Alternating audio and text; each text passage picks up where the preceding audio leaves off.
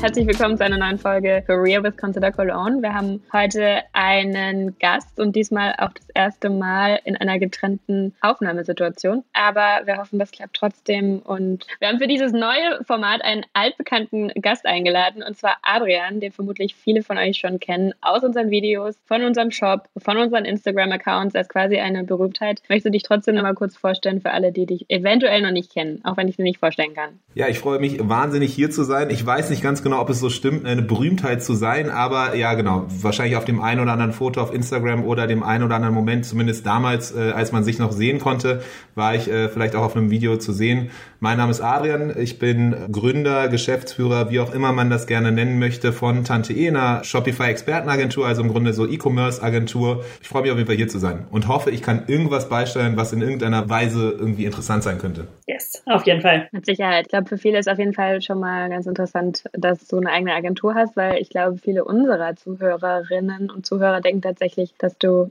in Anführungszeichen nur für uns arbeitest. Deswegen ist, glaube ich, jetzt für viele schon mal interessant, überhaupt was sozusagen über deinen richtigen Berufsalltag zu hören. Aber bevor wir dazu kommen, springen wir meistens direkt am Anfang wieder zurück zu dem Zeitpunkt, wo du dich quasi das erste Mal mit deiner beruflichen Laufbahn beschäftigt hast. Bei den meisten ist das so Ende der Schulzeit, vielleicht was bei dir auch schon früher oder später. Ja, sehr gerne. Also ist immer sehr schwierig zu sagen, wo dieses ganze Ding halt entsteht, weil irgendwie ein Faktor kommt zum anderen und am Ende weiß man gar nicht mehr so genau, wie man jetzt eigentlich dahin gekommen ist, wo man ist. Aber so, wenn ich drüber nachdenken würde, so ein Moment ist wahrscheinlich so der klassische, man weiß, man macht Abi, muss sich dann entscheiden, was kommt eigentlich danach. Deswegen hätte ich auch so auf natürliche Art und Weise als erstes daran gedacht. Ich weiß noch ganz genau, dass ich mich auf jeden Fall, wie wahrscheinlich viele, überhaupt nicht einfach getan habe, so eine Entscheidung zu treffen, zu wissen überhaupt, was ich eigentlich studieren will, welches Studienfach, wie ich überhaupt diese ganze Thematik angehe. Mit jeder Entscheidung für eine bestimmte Sache entscheidet man sich auch natürlich irgendwie gegen andere andere Sachen. Und ich weiß noch, weil ich damals auch schon immer so sehr war, irgendwie, nee, ich muss unbedingt alles planen. Es muss unbedingt irgendwie alles abgewogen werden, Vor- und Nachteile und irgendwie wissen, wohin es dann am Ende geht. War ich dann auch so ein bisschen so dieser Nerd, der dann irgendwie angefangen hat, dieses Zeit Campus Magazin oder was auch immer, diese Studienführer zu gucken, wo man so eine Eindrücke kriegt in verschiedene Studienfächer. Was sind die Vor- und Nachteile? Was sind so die Typen von Charakteren,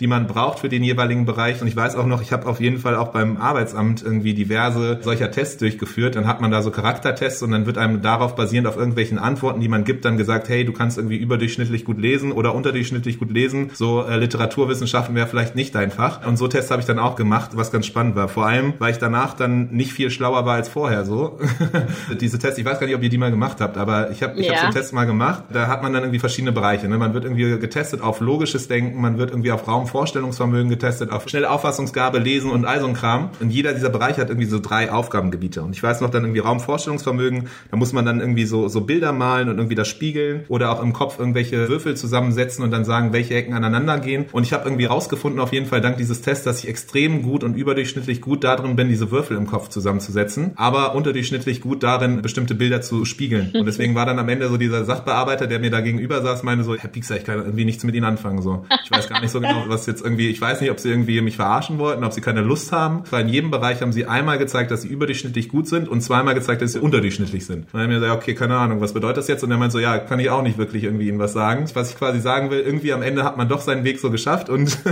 die, die ersten Versuche so zu finden, was man eigentlich will, ist natürlich immer schwierig. War denn für dich schon klar in der Schulzeit, dass du studieren möchtest? Ja, also das war irgendwie schon klar. Wahrscheinlich auch geprägt von meiner Familie. Ich habe einen älteren Bruder, der hat auch studiert. Meine beiden Eltern haben studiert und es war irgendwie immer so klar, okay, so es gibt diesen klaren Weg. Man, man geht zur Schule, man macht sein Abi, man studiert und nach dem Studium kommt dann eine Arbeit. Also das war irgendwie schon so komplett drin. Die Frage war eher, was für ein Studium soll es sein? Also ich habe am Ende mich dazu entschieden, äh, BWL zu studieren, also Betriebswirtschaftslehre. Und es war auf jeden Fall ein großes Ding, weil dieses Fach ist ja sehr vorurteilsbehaftet. Tendenziell studieren sehr, sehr viele, die keine Ahnung haben, was sie wollen und dann irgendwie besser als nichts, dann macht man halt BWL. Mein älterer Bruder, man muss dazu sagen, Geistwissenschaftler, hat so seinen Journalismusweg gegangen, sind auch alle bei mir in der, in der Familie ein bisschen cleverer als ich so und irgendwie, so als dann auf einmal gesagt habe, ja, ich will, ich will BWL studieren, waren alle erst so haben gelacht und meinen so, ja, guter Witz, so, nee, aber was willst du machen? Und dann irgendwann dachte ich mir so, nee, aber eigentlich BWL scheint das Richtige zu sein. Ich habe es halt immer sehr gemocht, irgendwie Sachen zu organisieren, Sachen zu kreieren, aus dem Nichts Sachen zu machen. Fing an bei so einer Abi-Party oder ähnlichem, ging weiter mit irgendwie verschiedensten irgendwie ehrenamtlichen Engagements verschiedenen Sachen. Also da, da habe ich sehr, sehr viel schon irgendwie damals gemacht und als ich dann so durchgegangen bin durch die verschiedenen Beschreibungen und was dann später vor allem diese Berufsfelder sind, gar nicht so sehr, was man da lernt im Studium, sondern was die späteren Berufsfelder sind, fand ich es einfach am spannendsten ansonsten einfach das, was man quasi mit BWL machen konnte, bezogen auf eben Management, äh, organisieren, koordinieren, im Team arbeiten und so Sachen, dass ich dann irgendwie mich dazu entschieden habe, BWL zu studieren, auch wenn es auch bisschen auf äh, anfängliches Unverständnis in der Familie gestoßen ist, aber genau, ich habe so meinen Weg gemacht, ja.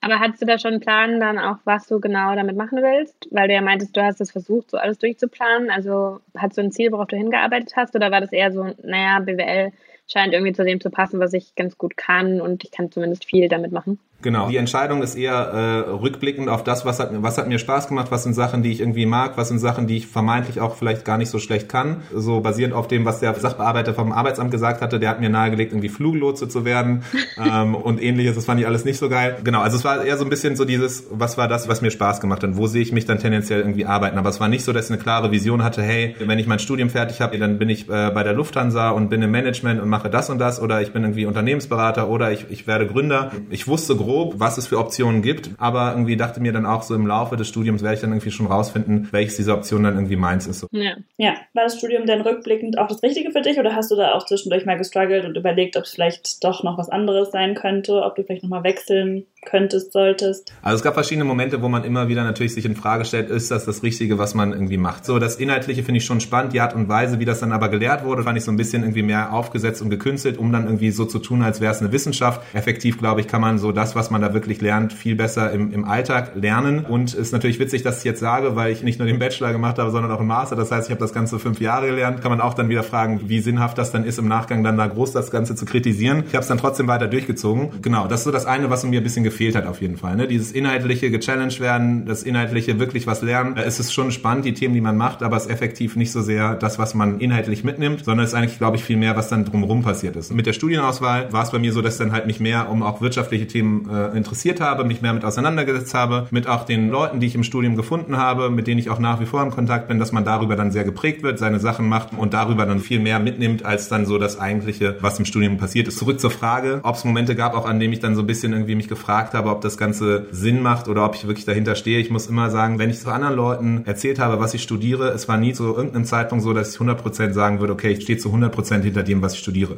Weil immer, als wenn man sagt, okay, man studiert BWL, wird man immer eine bestimmte Art von Schublade gepackt. Und so hatte ich irgendwie das Gefühl immer mit BWL, wenn ich irgendwie Leute irgendwo kennenlerne, zwangsweise kommt immer sofort die Frage, okay, was studierst du eigentlich? Dann war man immer so dieses, okay, dieses Studienfach repräsentiert mich einfach auf jeden Fall nicht. Das heißt, das waren eher so die Momente wahrscheinlich, wo ich mehr an diesem Studienfach gezweifelt habe, als das wirklich dann so vom Inhaltlichen war. Eigentlich auch total bescheuert, weil ich glaube, das geht eigentlich ganz, ganz vielen so. Also ich kenne das von ganz vielen Studiengängen auch und auch von ganz vielen Menschen, die sozusagen sich nicht so fühlen wie der Klischee-Student oder die Klischee-Studentin dieses Studiengangs. Und ich meine, das ist ja auch völlig normal, weil wer entspricht schon 100% dem Klischee. Und trotzdem hat man immer so dieses Bild vor Augen. Man hat immer das Bild vor Augen von einer typischen Jurastudentin und einem typischen BWL-Studenten. Man hat immer so das Gefühl, man muss sich dafür dann rechtfertigen, dass man so einen Studiengang wählt, was ja bescheuert einfach ist. Warum hat man immer so Erwartungen an Menschen, nur weil er den und den Studiengang gewählt hat, eigentlich, ja. Ja, aber es ist halt so was normales, menschliches sein. Ne? Ja. Irgendwie alleine die Aussage, dass ich sage, ja, okay, ich will nicht in diese Schublade gepackt werden, äh, heißt ja, dass ich auch selber massive Vorurteile gegenüber BWLern ja, ja. oder BWLerinnen habe. Das Witzige ist, wenn wir nachher dann noch zu sprechen kommen, so, ich mache jetzt eine Agentur und genau das gleiche passiert halt gerade wieder so. Und wenn ich Leuten erzähle, ja, ich mache eine Agentur, es ist wieder so dieses Gefühl, ja, ich bin aber nicht so wie so diese klassische Agentur, die irgendwie so einen riesen Wasserkopf hat, die irgendwie Fehler produziert, um irgendwie dafür bezahlt zu werden, die dann irgendwie zu, zu beheben. So dieses Vorurteil, was ja sehr, sehr oft verbreitet ist. Also insofern fange ich so zwischendrin manchmal an zu philosophieren und in Frage zu stellen, ob das irgendwas in mir drin ist, womit ich mich mal beschäftigen sollte, dass das halt irgendwie so auslöst. Aber gut. Ja, das ist total normal. Also da würde ich jetzt uns mal voll mit einnehmen und äh, wir gehören auch definitiv dazu und sagen immer ja Influencer, aber nicht so die klassischen Influencer. Ist ja auch total vorbehaftet. Und im Studium habe ich genau dasselbe auch gemacht. Also im Studium habe ich immer gesagt, ja, ich mache Jura, aber ich bin eigentlich ganz cool. Und jetzt denke ich mir so, ja, ich bin Influencerin, aber ich bin auch nicht super dumm. So, ich habe auch was studiert. Also man hat halt immer so das Gefühl, man muss sich sofort für die ganzen negativen Vorurteile, die es gibt, so rechtfertigen. Genau, total. Also ich war lange Zeit immer sehr am Hadern halt irgendwie an so dieser Wahrnehmung von anderen Leuten, die halt auf einen dann projiziert wurde oder irgendwie so das Gefühl zumindest, dass andere Leute einen in eine bestimmte Gruppe packen.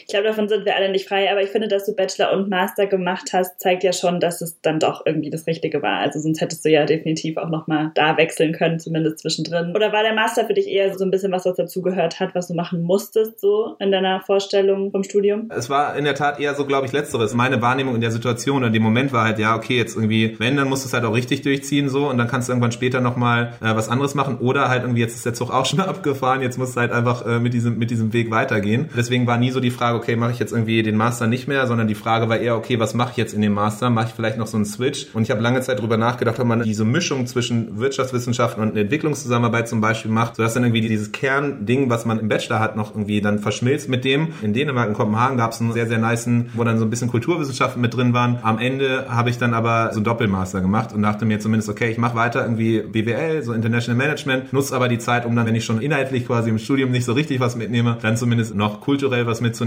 und auch sprachlich. Und deswegen hatte ich dann einen Master gemacht tatsächlich. Und zwar einen, der die erste Hälfte in Portugal, in Lissabon war und die zweite Hälfte in Rio in, in Brasilien. Wir haben jetzt, glaube ich, noch gar nicht erwähnt, wo du studiert hast. Vielleicht haben wir es auch mal in einem Video erwähnt, aber Adrian hat in Köln studiert, zumindest den Bachelor. Und wir kennen uns auch noch aus der Studienzeit, wo wir mal zusammen gewohnt haben. Aber du hast ja generell auch viel Auslandserfahrung eigentlich gehabt, oder? Warst du auch schon im Bachelor im Ausland und auch in der Schulzeit, oder? Genau. In der Schulzeit war ich in der 11. Klasse in den USA für ein Jahr, in Michigan, da bei einer Gastfamilie. Mein älterer Bruder hat das auch schon gemacht und dadurch bin ich auch so ein bisschen da reingestolpert und habe das dann gemacht. Kam dann zurück, habe Abi gemacht und äh, danach dann aber irgendwann gemerkt, okay, ist mega geil, halt irgendwie ins Ausland zu gehen. Ich finde das mega spannend, halt in verschiedene so Kontexte auf einmal so zu springen und auch komplett aus diesem normalen Alltagstrott, den man hat und vieles, was man für komplett selbstverständlich nimmt, rauszugehen und irgendwie mal zu gucken, wie, wie es irgendwie in anderen Kontexten ist. Genau, in der 11. war das in den USA. Dann habe ich gedacht, okay, Zivi, diese Zeit zwischen Abi und dann bevor ich anfange zu studieren, die will ich auch nochmal nutzen und habe dann eben mich beworben für Weltwärts. Das ist so ein Programm vom BMZ, also Bundesministerium für wirtschaftliche Zusammenarbeit und Entwicklung, so wo du dann in Anführungszeichen den Zivildienst im Ausland machst. Also so ein bisschen so ein Freiwilligenjahr. Da habe ich mich beworben und habe dann entsprechend ähm, einen Platz gekriegt tatsächlich und war in Uruguay. Äh, Montevideo habe da im Jugendzentrum gearbeitet mit so Kindern, Jugendlichen, die quasi nach der Schule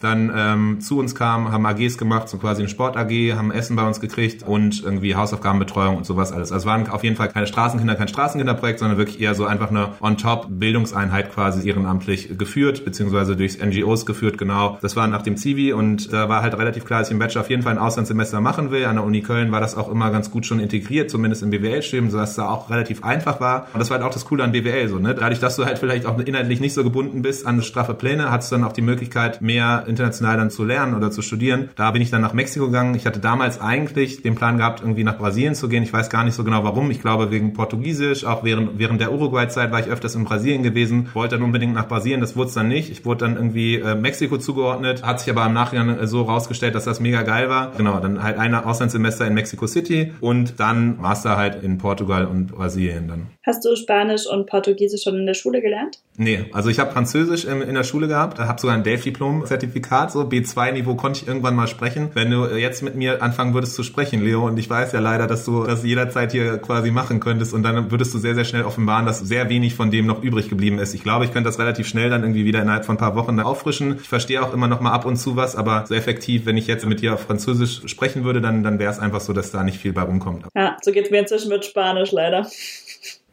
ja, perfekt. Ich habe eine Spanisch-AG noch belegt in der Schulzeit mal so ein bisschen und habe dann irgendwie ein Spanischbuch gehabt, bisschen versucht mir selber das beizubringen. Bin dann halt nach Uruguay gegangen und habe eigentlich so den Move immer gemacht, irgendwie Französisch zu sprechen, aber das halt mit einer spanischen Aussprache. Es ging relativ gut, man kam relativ weit. Wir haben das teilweise auch im Unterricht gemacht, wenn uns einfach Wörter auf Spanisch nicht eingefallen sind, dann haben wir einfach immer französische Wörter genommen und die einfach anders ausgesprochen. Hat so mittelgut geklappt.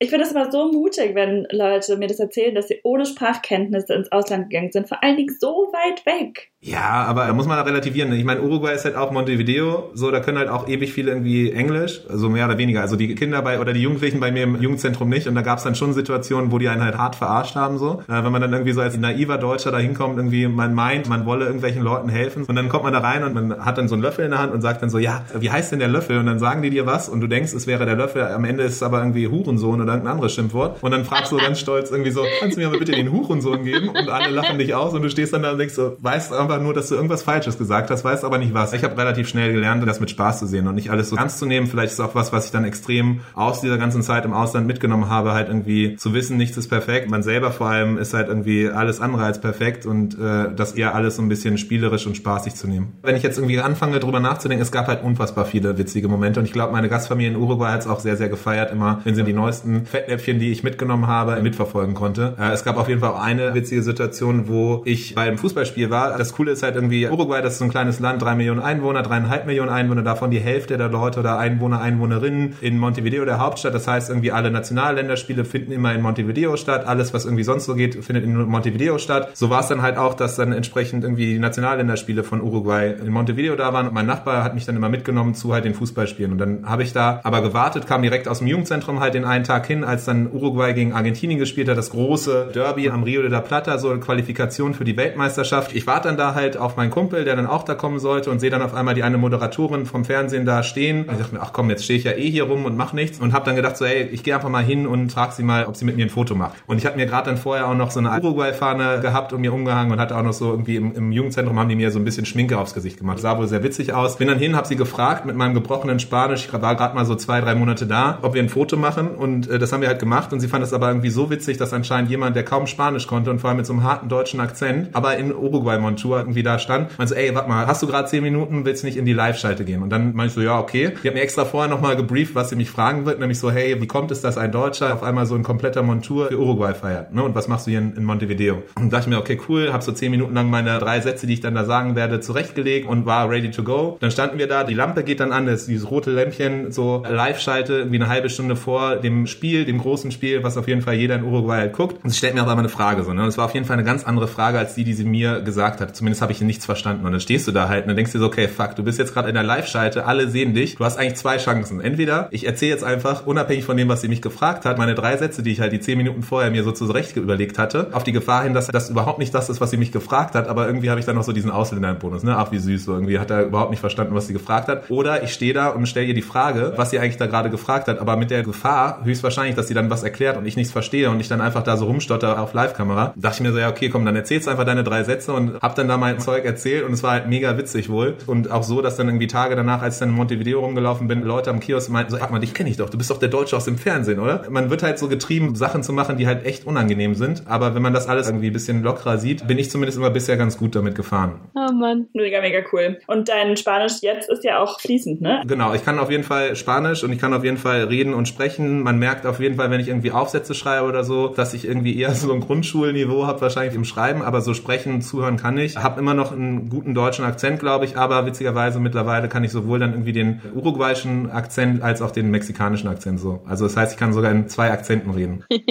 würdest du denn sagen, die Zeit im Ausland hat dich hauptsächlich halt so persönlich weitergebracht oder würdest du auch sagen, dass dich das auch inhaltlich irgendwie weitergebracht hat? Also ich meine jetzt so vom BWL-Karriere-Blickwinkel oder dass das eher so Charakterentwicklung, sag ich mal, und dann Selbstsicherheit vielleicht gefördert hat und so? Also es ist immer natürlich schwierig, vor allem jetzt, wenn man dann irgendwie so seine Selbstständigkeit eingeht, dann merke ich halt immer mehr, wie irgendwie alles, was man irgendwann mal gemacht hat und alles, was dich als Person halt prägt, irgendwie natürlich auch Auswirkungen auf deinen beruflichen Werdegang hat. Also wie die Art und Weise, wie du bist, wie du irgendwie mit Leuten kannst oder auch nicht kannst, selbst was für Hobbys du hast, hilft dann irgendwie mit einer bestimmten Person zu bonden und dann entsprechend entscheidet das vielleicht darüber, ob du dann einen Auftrag kriegst oder die Person dich irgendwie spannender findet. Deswegen ist es immer schwierig, aber ich glaube, so fairerweise aus Karrieregründen habe ich das Ganze nicht gemacht, sondern ich fand es einfach mega geil, eine Sprache zu sprechen, weil die Sprache am Ende dir hilft, mit Leuten dich zu vernetzen und einfach nochmal auf einem ganz anderen Level, als du es in einer fremden Sprache machen würdest, mit den Leuten sich auszutauschen, die Leute kennenzulernen und halt auch in diesen Alltag reinzuschauen. Aber es hat natürlich, wenn ich mich beworben habe für Praktika, wenn ich irgendwie mit Leuten gesprochen habe oder so, in irgendeiner Weise hat das natürlich einen positiven Effekt. Ich habe als Person, glaube ich, extrem viel mitgenommen. Es hat meinen Charakter sehr verändert. Ich glaube, ich wäre eine sehr andere Person, hätte ich das nicht gemacht. Aber es war nicht so, dass ich jetzt irgendwie das gemacht habe, weil dann habe ich irgendwie eine Sache wieder weiter von der Checkliste, damit ich dann irgendwie auf der Karriereleiter weiter hochgehe. Und ich habe halt irgendwie so eine kleine Vorliebe für den lateinamerikanischen Kontinent oder die Region halt so gefunden, aber effektiv das, was ich jetzt gerade aktuell beruflich damit mache, ist null so. Ja, dann ist es vielleicht auch schon eine ganz gute Überleitung zu deinem jetzigen Berufsleben. Jetzt führst du eine Agentur oder hast die selber gegründet. Möchtest du vielleicht ein bisschen darüber erzählen, wie es dazu gekommen ist? Also du hast dann ja deinen Master gemacht. Ich weiß nicht, weißt du noch, wann du den gemacht hast und wie alt du warst? Das ist eine gute Frage. Ich glaube, so 2014, 2015 habe ich meinen Master gemacht und 2016 dann angefangen mit dem Berufsleben quasi. Also nach dem Master hast du dann gedacht, okay, jetzt ist Zeit loszuarbeiten und wo hast du angefangen? Für was hast du dich entschieden? Ja, also ich war zum Ende meines Masterstudiums in Brasilien, in Rio. Und dann war so ein bisschen die Frage, okay, was mache ich jetzt eigentlich? Vor Corona-Zeiten war es halt immer so eigentlich schon, okay, du bist in irgendwelchen Jobmessen, du gehst irgendwo Leute treffen, spätestens im Bewerbungsgespräch gehst du dann halt auch vor Ort vorbei. Das war alles so ein bisschen tricky, weil ich halt eben in Rio saß. Und dann habe ich mich mich sehr schwer getan, damit zu entscheiden, wo fange ich jetzt eigentlich an, ohne zu wissen, wie die Leute sind, wie irgendwie der Kontext ist und habe dann entschieden, nochmal ein Praktikum zu machen. Ich war halt während des Studiums an dieser Studentenorganisation, habe da extrem viel gemacht. Wir haben einen Kongress organisiert. Am Ende war es aber wie so ein studentisches Unternehmen. Und was ich halt cool fand, war, dass man super schnell Verantwortung übernommen hat. Es war im Grunde wie so ein eigenes Startup machen, als Teil von einem größeren Team. Aber irgendwie so Recruiter haben halt sich null darum gekümmert, so eigentlich. Ne? Die haben halt geguckt auf den Lebenslauf, okay, wie viel Berufserfahrung hast du, wo waren deine vorherigen Stationen. Irgendwann war ich dann so getrimmt, irgendwie, ich muss unbedingt zu einer großen Marke. So, ich muss unbedingt zum großen Unternehmen, was viele Leute kennen, dann brauche ich mich nicht rechtfertigen, dann habe ich quasi so alles lebenslaufkonform, Stationen abgehakt und wollte unbedingt so dieses Ding machen. Und das Doofe war halt, aber die wollten mich alle nicht. Ich habe eigentlich solide Noten gehabt, so, ne? Aber irgendwie vielleicht war auch dann die Ansprüche, die ich hatte, so ein bisschen andere, aber ich wurde halt irgendwie überall abgelehnt. Zum Glück auch, ich war bei Adidas vorsprechen und die haben sich selbst für so einen Vertriebsjob nicht angenommen. Und danach bin ich dann halt aus Mangel an Alternativen, habe ich mich dann dazu entschieden, über Kontakte bei einem Startup anzufangen, das in Berlin war. Und das war witzigerweise zu der damaligen Zeit war das so das keiner kannte, weil es irgendwie ganz neu im, im, deutschen Markt war. Mittlerweile, glaube ich, kennen das sogar einige Leute. Die heißen Secret Escapes, äh, machen so ein bisschen was im Reisebereich. Der Name an sich erstmal wirkte wie eine Seitensprungfirma so, ne? Und es war auch wieder dann so ein bisschen dieses rote Tuch irgendwie. ja, und jetzt mittlerweile ist halt cool, weil ich irgendwie Secret Escapes sage und Leute wissen, ah, okay, cool, irgendwie im Reisebereich gar nicht so schlecht. Als ich angefangen hatte, da mein Praktikum zu machen, waren es zehn Leute, glaube ich, 20 Leute. Als ich gegangen bin nach den drei Monaten, vier Monaten, waren wir schon bei 40, also einmal verdoppelt in der Zeit, wo ich irgendwie in den vier Monaten da war. Es war halt mega geil zu sehen auf einmal, dass es so eine Welt gibt, wo Leute, ein relativ junges Team ist, wo man auf Augenhöhe auch mit den Chefs irgendwie dann Sport machen geht und alles. Hierarchie ist irgendwie da und die sind dir vorgesetzt, aber trotzdem ist halt, wenn du gut bist, dann kannst du viel Verantwortung übernehmen. Und das war so der Moment, wo ich gemerkt habe, okay, cool, so diese Startup-Welt, das ist das, wo ich hin will, so, ne? Weil du mit Leuten dich umgibst, mit denen du auch tendenziell in der Freizeit dich umgeben würdest, weil du Aufgaben machst, wo du halt schnell auch was machen kannst und kreieren kannst. Und da habe ich einfach gemerkt, okay, das macht mir viel mehr Spaß, als ob ich jetzt irgendwie für eine Marke arbeite, die alle Leute kennen. Und dann habe ich halt nach dem Studium oder aus dem Studium heraus mich bei Project A, das ist ein VC, Venture Capital Fonds, im Grunde so ein bisschen wie ein Investor. Heißt, die stellen Geld zur Verfügung für Startups, die gerade starten und investieren dieses Geld, damit die halt dann entsprechend wachsen können. Bei denen war das Modell sogar noch mal ein bisschen anders, dass sie zusätzlich zu diesem Geld, was sie investieren, sogar auch dann quasi ein Team an Experten und Expertinnen zur Verfügung stellen. Das heißt, du kriegst als Startup, wenn du dich da bewirbst und dann quasi hier als Investor gewinnst, kriegst du nicht nur Geld, sondern du kriegst halt auch so ein Team an Experten, zum Beispiel im Online-Marketing, Leute, die dir dann helfen im Vertrieb oder in irgendwie IT oder was auch immer. Und das fand ich halt mega spannend, weil so ein bisschen so diese Vielfältigkeit von verschiedenen Branchen äh, zusammengedeckt hat, aber auch gleichzeitig irgendwie strategisches und ähnliches abgedeckt. Ich habe es geschafft, mich aus Rio da zu bewerben und dann auch genommen zu werden und war dann da und das war mega cool. Und das war so mein, mein erster Schritt dann irgendwie in diese Berliner Startup-Szene. Während der Zeit, als ich da war, habe ich gemerkt, okay, wie cool es war, wie cool die Leute waren, mit denen ich zusammengearbeitet habe, wie cool irgendwie das Umfeld war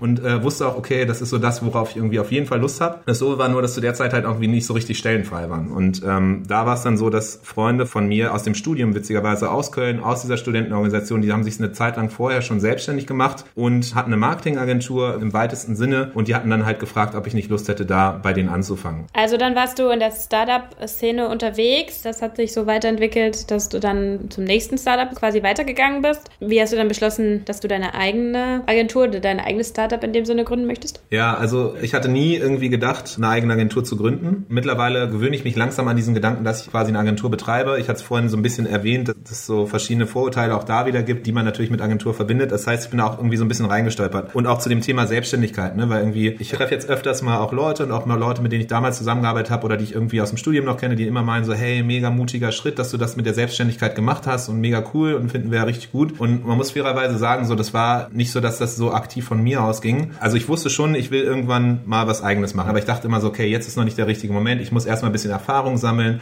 Ich kann eigentlich nur dankbar sein, dass es halt eben anders kam, weil nämlich Freunde von mir eben aus dem Studium, aus der Studentenorganisation, die hatten sich eine längere Zeit vorher schon selbstständig gemacht, hatten diese äh, im weitesten Sinne Online-Marketing-Agentur und hatten mich dann angehauen, so ob ich nicht Lust hätte, bei denen zu starten. Und ich meinte die ganze Zeit so, boah, ja, weiß nicht genau, weil ich auch da dann wieder irgendwie wahrscheinlich im Hinterkopf irgendwie dieses Ding hatte mit, ey, du musst doch zu großen Brands gehen. Dann war es aber so, dass wir intensiver darüber gesprochen haben, die sich sehr viel Zeit für mich genommen haben, auch irgendwie meine Situation zu verstehen. Und man muss halt auch echt sagen, die haben mir am Ende so die ganzen Ängste, die ich vor Risiken hatte, haben die eigentlich abgenommen. So, die haben im Grunde mich angestellt als ganz normaler Festangestellter im Unternehmen, aber quasi als Rolle eines selbstständigen Entrepreneurs, der halt die Möglichkeiten hat, ohne Risiko eben was eigenes aufzubauen. Das war so das Beste, was mir hätte je passieren können. So, und ich bin nach wie vor dankbar. Der Plan damals war, als dann dazu kam, dass wir eben eigene Online-Shops aufbauen und da dann eben entsprechend irgendwie schnell reich über Nacht werden, vielleicht auch irgendwie über drei Nächte, aber zumindest so, das war so ein bisschen die Idee, eigene Brands aufbauen, gucken, wie das so funktioniert und dann halt aber schon mit dem Ziel auch dann was wachsen zu lassen so und aufzubauen. Das haben wir gemacht und darüber kam ich dann quasi auch auf die Plattform, auf die ich mich jetzt als Agentur spezialisiert habe, nämlich Shopify. Das ist so ein bisschen so, wie wenn ihr euren Blog macht und damit man nicht von Grund auf alles selber coden muss und nicht komplett alles selber einstellen muss, gibt's halt WordPress, das euch erlaubt, mit so Drag and Drop eigene Webseiten zu erstellen und auch euren eigenen Blog zu führen und genau das gleiche gibt's für Online-Shops auch. Und da gibt's dann so die, worauf ich mich spezialisiert habe und mit der wir damals dann auch unseren Shop gebaut haben, war Shopify. Es gibt auch ganz viele andere. Wenn du normalerweise ein Unternehmen startest und eigene Brand aufbaust, so wie wir das auch mit unseren eigenen Produkten gemacht haben, ist, du überlegst, du designst dir ein Produkt, du erstellst dieses Produkt, kaufst es dann irgendwie 500 Stück, 1000 Stück vorab, hast es dann irgendwo im Lager und dann hoffst du, dass das Leute auch interessant und cool finden und kaufen. Aber du musst halt nicht nur die Zeit investieren, sondern du musst auch erstmal das Geld anschaffen, um das Produkt herzustellen und es halt Riesenhürden damit verbunden. Und es gab so ein Modell, was damals dann langsam startete, wo man eben nicht diese Produkte vorab kaufen muss, sondern im Grunde schickt der Hersteller direkt aus seinen Lagerhallen das Produkt zum Endkunden oder zur Endkundin. Und das heißt Dropshipping. Ist meistens damit verbunden, dass es eben billiger China-Ramsch ist.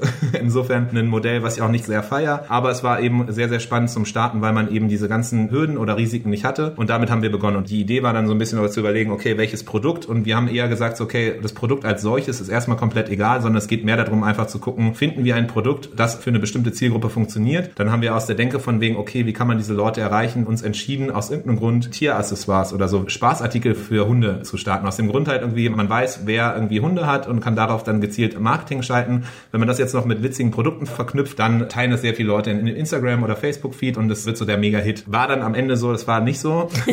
Es war ein kompletter Fail. Ich glaube, wir haben am Ende so irgendwie 500 Euro äh, Marketingausgaben gehabt und es hat am Ende echt eine Person für drei Euro oder so so eine, so eine Hundefliege gekauft. Erfolg war so ein bisschen überschaubar, aber es war so der Anstoßpunkt, um halt für mich so ein bisschen diese Spielwiese des E-Commerce, des Ausprobierens und selber machen und mal einfach gucken, was eigentlich Online-Shop betreiben so bedeutet. Und darüber haben wir dann verschiedene andere Produkte ausprobiert und irgendwie endeten wir dann ab bei so Modeschmuck, relativ günstiger Schmuck, der ganz nett aussieht, der komischerweise extrem gut bei älteren Frauen aus den ländlichen Regionen Deutschlands kam. So. Und dann war es halt so, dass wir haben halt irgendwie ein bisschen Schmuck angefangen zu verkaufen und es hat irgendwie geklappt und dann war irgendwann der Moment, wo wir gedacht haben, okay, dieses Dropshipping, das macht irgendwie nicht so Sinn, lass uns wirklich eine eigene Marke aufbauen und haben dann quasi gesagt, okay, lass uns wirklich eigene Schmuckkollektionen machen und dann wirklich ein eigenes Lager haben und eine eigene Marke und, und das Ganze wie so einen richtigen Online-Shop aufziehen. Daraus ist dann einzigartig Berlin entstanden, eine legendäre Schmuckmarke, die leider jetzt auch nicht mehr existiert, aber sie war auf jeden Fall auch Startpunkt für viele spannende irgendwie Erlebnisse und für mich auch sehr viel zum Lernen halt. Vor allem, weil halt extrem viel nicht funktioniert hat und wenn dann halt viel nicht funktioniert, dann stellt man halt viel in Frage und überlegt halt, das irgendwie anders hinzukriegen. Es war unfassbar frustrierend in der Zeit, ne? muss man sich vorstellen. Ne? Ich hatte dieses große Ziel, irgendwie einen erfolgreichen Shop aufzubauen, es funktioniert einfach nichts. Also Katastrophe. Aber es war halt wirklich so, dass ich halt extrem viel gelernt habe und das habe ich dann gemerkt, als auch Freunde irgendwie oder Bekannte aus dem Netzwerk mich angehauen hatten, ob ich denen nicht helfen kann bei bestimmten Projekten, eben auf Shopify. So also den Shop zu optimieren, bestimmte Sachen zu verbessern oder auch irgendwie Limitierungen von der Plattform, wie man die umgehen kann. Und dann habe ich das halt gemacht und es schien relativ solide zu sein, weil die haben mich dann weiterempfohlen an Freunde von Freunden und daraus wurden dann wieder Freunde von Freunden von Freunden und irgendwie bin ich dann so reingestolpert dahin, dass ich auf einmal mehr als die Hälfte der Zeit so nicht mehr Händler wirklich war, sondern Projekte für andere gemacht habe. Und dann gab es so ein bisschen so diese Sinneskrise irgendwann, weil ich bin so zu Shopify-Meetups, also quasi so Treffen, wo man dann irgendwie andere Händler und Händlerinnen trifft und dann ein bisschen Erfahrung austauscht und habe immer so ganz stolz erzählt, ich bin selber Händler, ich habe meinen eigenen Shop, ich baue den eigenen Shop auf, aber effektiv habe ich so die Hälfte der Zeit nur noch Projekte für andere gemacht, was extrem gut lief so, weil ich anscheinend vieles von dem, was ich gelernt habe, mit einem schlechten Produkt, bei guten Produkten im guten Kontext für was Gutes halt extrem gut einsetzen konnte. Und dann gab es irgendwann diese Sinneskrise halt zu sagen, okay, was mache ich eigentlich, wer bin ich, was bin ich jetzt eigentlich, bin ich Händler, bin ich irgendwie Agentur, bin ich irgendwie selbstständig und da war dann der Moment, wo dann Tante E als Agentur quasi geschaffen wurde. Das war Anfang 2018, nachdem ich schon ein paar Projekte also gemacht hatte, wo ich dann gemerkt habe, okay, da ist irgendwie Nachfrage da. Shopify hatte man gesehen als Plattform war schon extrem verbreitet im nordamerikanischen Raum oder englischsprachigen Raum generell auch in Australien und man sah, dass in Deutschland immer mehr Leute halt irgendwie genutzt hatten. So. Es gab schon gewisse Agenturen, aber die ganzen Agenturen hatten halt eher so diesen IT-Background. Ne? Also die waren selber Entwickler, Entwicklerinnen, kannten sich selber gar nicht so sehr mit E-Commerce aus und haben irgendwie so Funktionalitäten gebaut, mega krasse, komplexe IT-Strukturen im Hintergrund, aber denen hat so ein bisschen das Verständnis für das ganze Business-Ding gefehlt. Und gleichzeitig hattest du auch auf der anderen Seite so diese Designer, die Kreativen, die mega geile Award-winning Designs kreiert haben, aber die so ein bisschen vergessen haben, dass halt ein Online-Shop am Ende halt verkaufen soll. So meine Stärke war halt vor allem zu gucken, okay, wie kann man beides zusammen verbinden, wie kann man das meiste rausholen und wie kann man am Ende einen Shop Shop bauen, der nicht nur schön aussieht, sondern auch konvertiert. Also am Ende auch dir hilft, deine Story zu erzählen, die Mehrwerte darzustellen, dass am Ende auch die Leute Lust haben, das zu kaufen. Und das war so das, wie es irgendwie gestartet ist. Mittlerweile, wenn man guckt, so wo wir jetzt angekommen sind, sind wir mittlerweile ein Team von, wenn man wirklich alle Köpfe quasi zählt, also auch Werkstudenten und Studentinnen und, und Praktikanten und Praktikantinnen, dann sind wir so bei 17, glaube ich, werden bei 20. Genau, und äh, haben mit verschiedensten Brands schon zusammengearbeitet, unter anderem Concealer Cologne. Die wichtigste Brand überhaupt.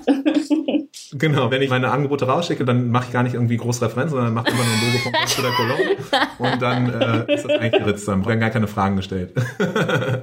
Klar. Ja, hau gerne mal ein paar Brands raus, wenn du willst, mit denen du zusammengearbeitet hast. Also dadurch, dass ich ja diese klare Spezialisierung hatte auf Shopify und es gar nicht so sehr viele Agenturen gab, die auf diesem Feld aktiv waren, war es halt für mich irgendwie relativ einfach, obwohl ich irgendwie keine großen Referenzen hatte, auf einmal so relativ große Brands schon zusammenzuarbeiten. Es war irgendwie Heineken dann dabei schon, es war Tokyo Hotel dabei, da gibt's ja diese Magdeburg Los Angeles, so diesen Shop, auch dann irgendwie zwischensätzlich dann bei Jimmy's Next Topmodel da seine, seine neue Kollektion, der Bill Kaulitz gelauncht hat. Nicht, dass ich irgendwann mal mit ihm gesprochen hätte, ne? Nicht, dass das jetzt irgendwie, also ich habe immer nur mit dem Ihr Management seid quasi geredet. per Du. Genau, ich rede mir das einfach immer wieder ein. Ich mir auch, weil ich kenne dich. Aber ey, die Sache ist halt, ne, zu irgendeinem Zeitpunkt muss wirklich Heidi Klum mal auf einem Shop gewesen sein, wo ich zumindest auch meine Finger im Spiel hatte. Life Goals auf jeden Fall erreicht. genau, also es sind so Marken halt dabei gewesen, auch viele jetzt mittlerweile Brands, die man von Höhle der Löwen kennt, so ein Three Bears. Uya, ehemals Ushi, ist auch eine Marke, mit der wir sehr stark schon seit längerer Zeit zusammenarbeiten und dann sehr viele auch irgendwie so Startups aus dem Berliner Raum. Und was man jetzt sehr, sehr stark merkt, ist so, dass dann Stück für Stück äh, immer mehr Brands dazukommen, weil man auch dann irgendwie mit der Zeit ein Netzwerk aufbaut. Das heißt irgendwie, ist so ein bisschen wie so ein Zug, ne? Irgendwie am Anfang steht der Zug, ist unfassbar schwierig, den zum Laufen zu bringen und zum Rollen zu bringen und man zieht unfassbar, man nimmt quasi jede Chance, die man irgendwie kriegen kann, jedes noch so kleine Projekt. Das hilft dir halt, diesen Zug zum Laufen zu bringen. Wenn man diesen Zug dann am Laufen hat und am Rollen hat, dann kommen auf einmal die Sachen so vermeintlich einfach, wenn man halt vorher gewöhnt war, dass man sich unfassbar abackern muss, um halt die ersten Referenzen zu kriegen. Also man muss auch dazu sagen, der Grund, warum wir so stark gewachsen sind in der letzten Zeit, ist halt eigentlich bei Shopify auch so extrem stark wächst im deutschsprachigen Raum. Es wird immer mehr zu dieser Plattform, worüber eigentlich alle Online-Shops gebaut werden. Ja, also es hat auf jeden Fall dazu geholfen, dass wir jetzt ein relativ großes Team haben und auch weiter wachsen und ist ganz spannend.